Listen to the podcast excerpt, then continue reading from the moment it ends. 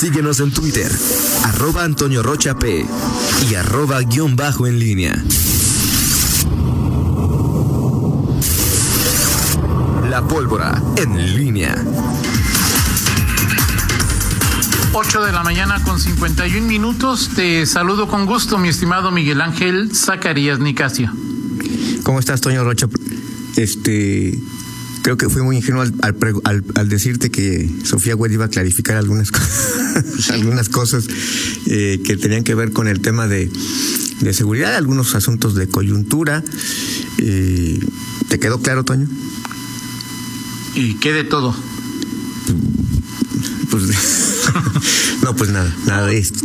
es, y, entiendo, Toño, que esta eh, circunstancia eh, que vive eh, pues el Estado no, hay, o sea, finalmente no puede haber argumentos, sino tiene que haber acciones, resultados, y, es una situación compleja desde que el propio gobernador Diego Sinué eh, decidió eh, apostar eh, por la ratificación primero de Álvaro Cabeza de Vaca como secretario de Seguridad y después pues por la respaldar la, la ratificación digámoslo así, no, ratificación, sino la conversión de él, del ex procurador de justicia como fiscal pues el tema era justamente ese y por eso eh, planteaba yo esta, ese cuestionamiento hoy.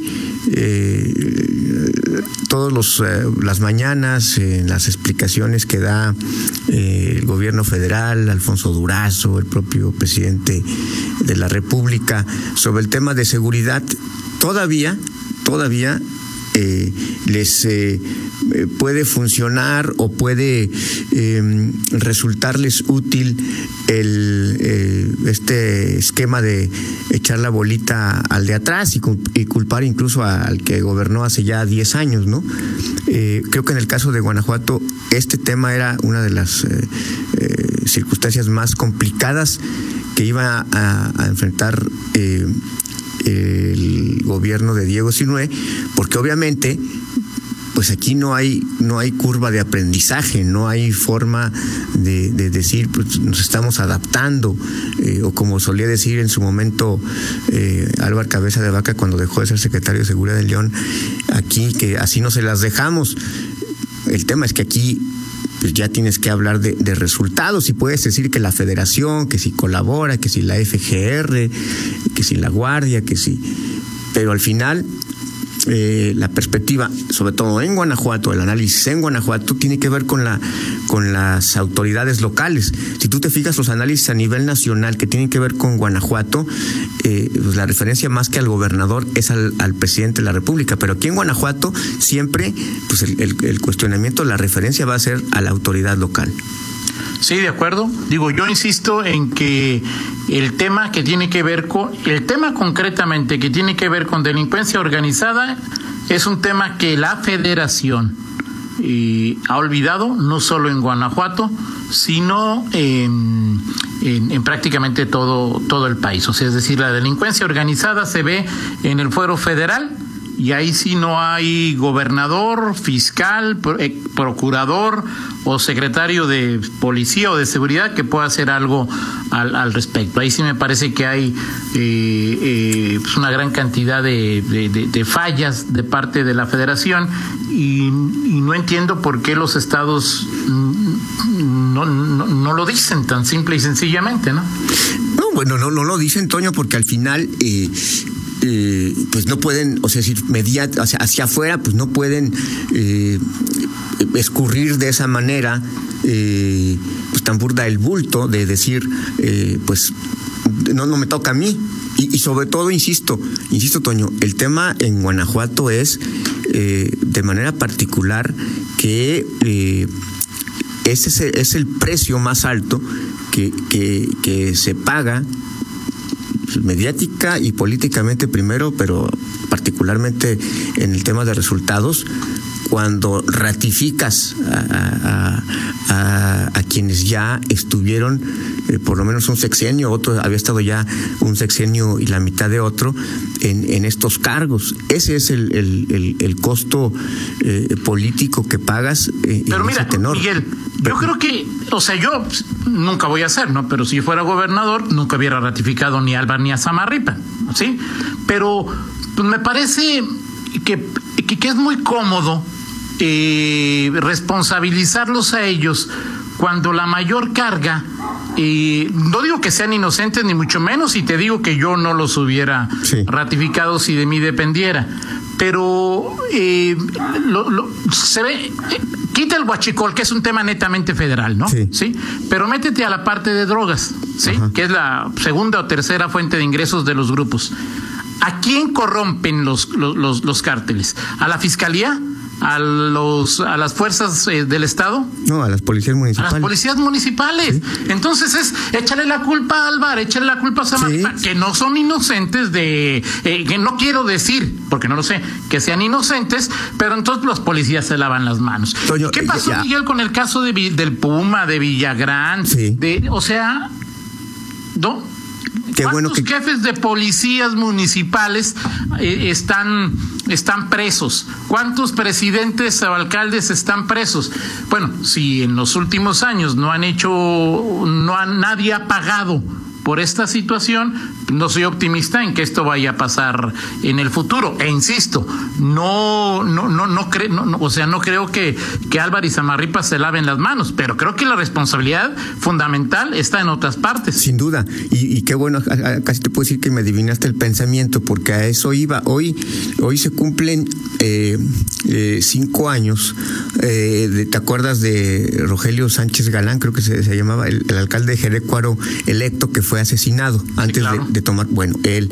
Y después ocurrió con eh, el de el de Apaseo, el Alto.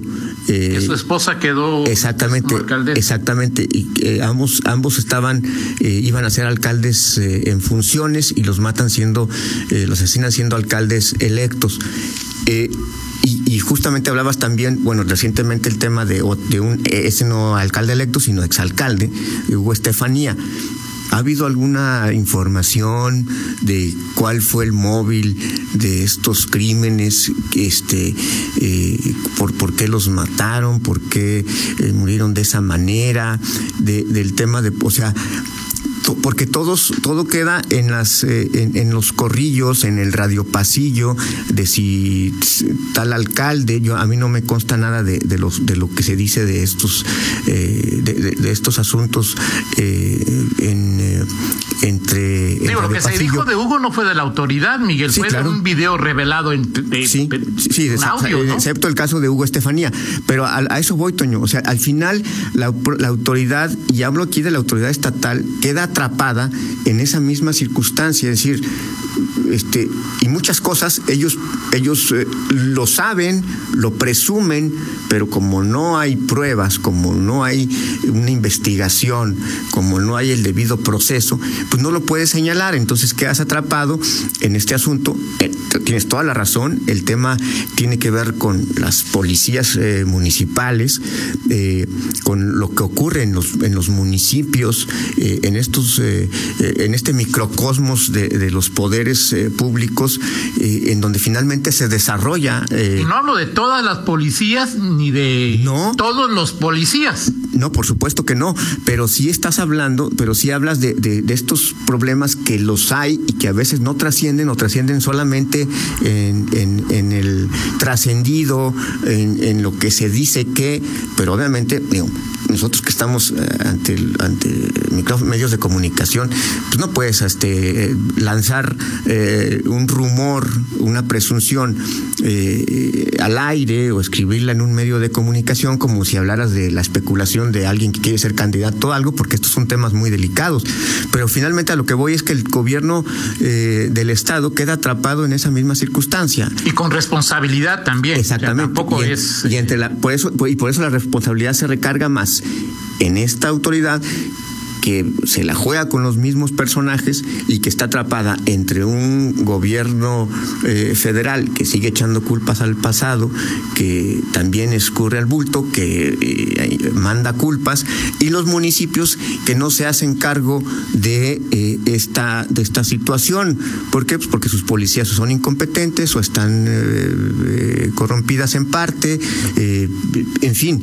Y esto también es la consecuencia, Toño, que pasó en el sexenio eh, anterior.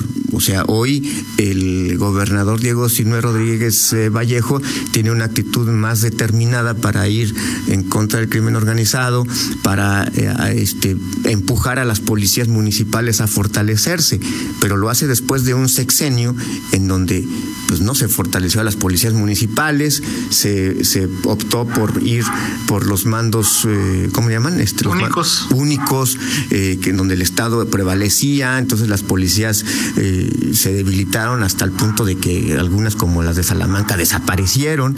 Entonces, pues es muy difícil y ahí está la corresponsabilidad. Claro. Y hoy queda todo. Este, obviamente. yo insisto, Miguel. Injusto. nada más te, termino. El injusto eh, en el punto más amplio del, del término, señalar nada más a Álvar y a Samarripa como los responsables, pero al final, pues todo es producto de lo mismo. Álvar y Samarripa tenían como jefe a Miguel Márquez y quizá eh, Álvar Cabeza de Vaca no estaba de acuerdo en, en quitarle responsabilidades a las policías y que el Estado se hiciera cargo de ello. De acuerdo. Yo lo que hoy, por cuestión de, de moda, estamos hablando de, del cártel de Santa Rosa de Lima. ¿sí? Que sí, por supuesto, o sea, es, eh, virulento, eh, que, que, alguien lo dejó crecer, que no hay nadie que yo sepa eh, en medio de un proceso por no haber hecho nada, por, por comisión o comisión, ¿sí? Y, pero ¿qué pasa? O sea, es decir, yendo más allá de tu, la postura que tenías hace 50 minutos, de decir, eh, ¿te tienen al marro? ¿Está debilitado o no? ¿Qué va a pasar con los demás cárteles que hay en el Estado? Sí. es un problema serio porque o sea hay dos hay dos que están que están eh, son muy mencionados eh, porque son los más poderosos debilitados y como tú quieras pero hay otros subgrupos el León por ejemplo uno de ellos lo hemos dicho Miguel no trabaja o trabaja muy poco. ¿No? Así es. O sea, el cártel del Marro, hasta donde sé en León, no tiene una importancia relevante. Sí, sí, sí. Y, el problema ahí está también. Sí, totalmente de acuerdo. Pues es un, es un asunto complejo, eh, Toño, y que, eh, pues digo, lamentablemente, eh, pues pone a Guanajuato en el ojo eh, del, huracán eh, a nivel nacional, pero sobre todo más allá de ello, pues, a, a comunidades, a ciudadanos, ciudades, municipios, pues que en este momento están viviendo situaciones bastante, bastante complejas, como el caso. A nosotros, Miguel, es decir, nos pone en riesgo a nosotros. Sí, claro, A, todos. Pero hay algunos ahorita que, que tienen un, que han mostrado un pico eh, de, de, en, los niveles de inseguridad. Sí, claro. Que como es el caso de Celaya, ¿no?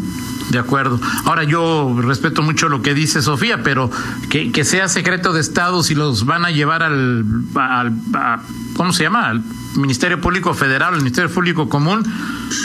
Bueno, digo. Sí, totalmente. O sea, tampoco es. Pero pues es.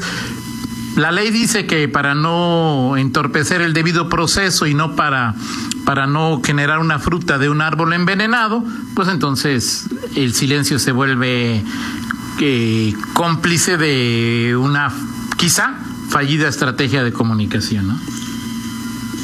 Así es, Toño. Bueno, pues vamos, ya, ya nos, fue hoy el tiempo con este tema, ya mañana abordaremos otros, por lo pronto, pues eh, eh, me despido, mi estimado Toño Rocha. Y Nada más, Miguel. Aquí seguimos, sí. Eh, dice Rita y también de, de, mi parte y seguramente de la tuya y de todos, hoy es cumpleaños de Jorge Andrade.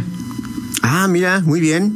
Perfecto, un abrazo para. Mandamos una felicitación. Jorge, Andrade, este no podía ser de otra manera, es aficionado a León y bueno, un abrazo para para Jorge Andrade. Eh, que también tiene una chamba complicadita, ¿no? Creo que... No, sí, son de las que no, no, envidio, o sea, admiro, admiro, pero no envidio. De acuerdo contigo, un abrazo. No, aspiraría a sustituirlo. No, yo tampoco.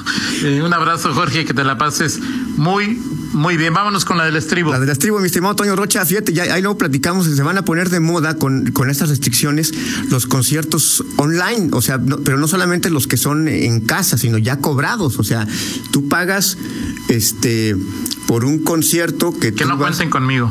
Eh, sí, ya, ya, ya lo sé, Toño, ya lo sé. Este, yo luego te digo por, cuál pagué ya eh, por, un concierto.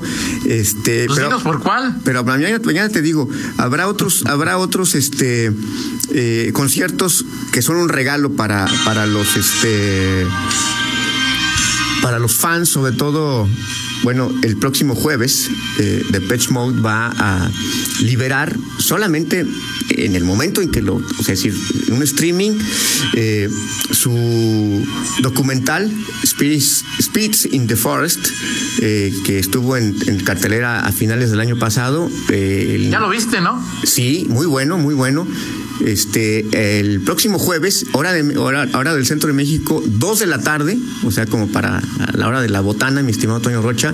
O sea, ¿lo ves o no lo ves en ese momento? Si lo, no, es que solamente si lo ves o no, o no, después ya te va a costar.